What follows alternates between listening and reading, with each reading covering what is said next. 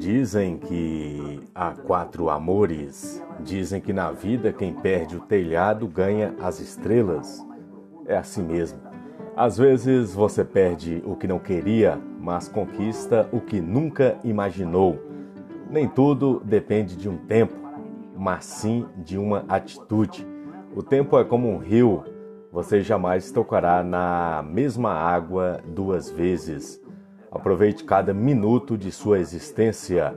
Não procure pessoas perfeitas, mas sim aquelas que saibam o seu verdadeiro valor. Tenham quatro amores: Deus, a vida, a família e os amigos. Deus, porque é o dono da vida.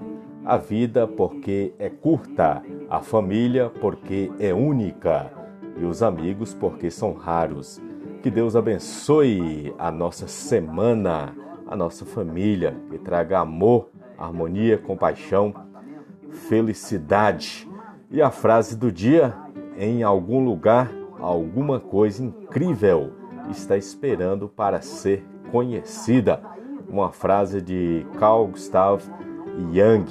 Então, essa semana é a semana do tempo comum, muito importante para a gente que hoje estamos livres de todo pecado, cada dia é uma nova oportunidade, né, simbolicamente falando, para a gente fazer a diferença aí, servir a Deus com grande capacidade de resiliência, de empatia e o principal de tudo é a gente se colocar no lugar do outro, não é?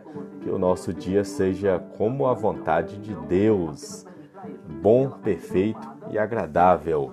E o nosso trecho bíblico de hoje é 1 Timóteo, capítulo 4, versículo 12.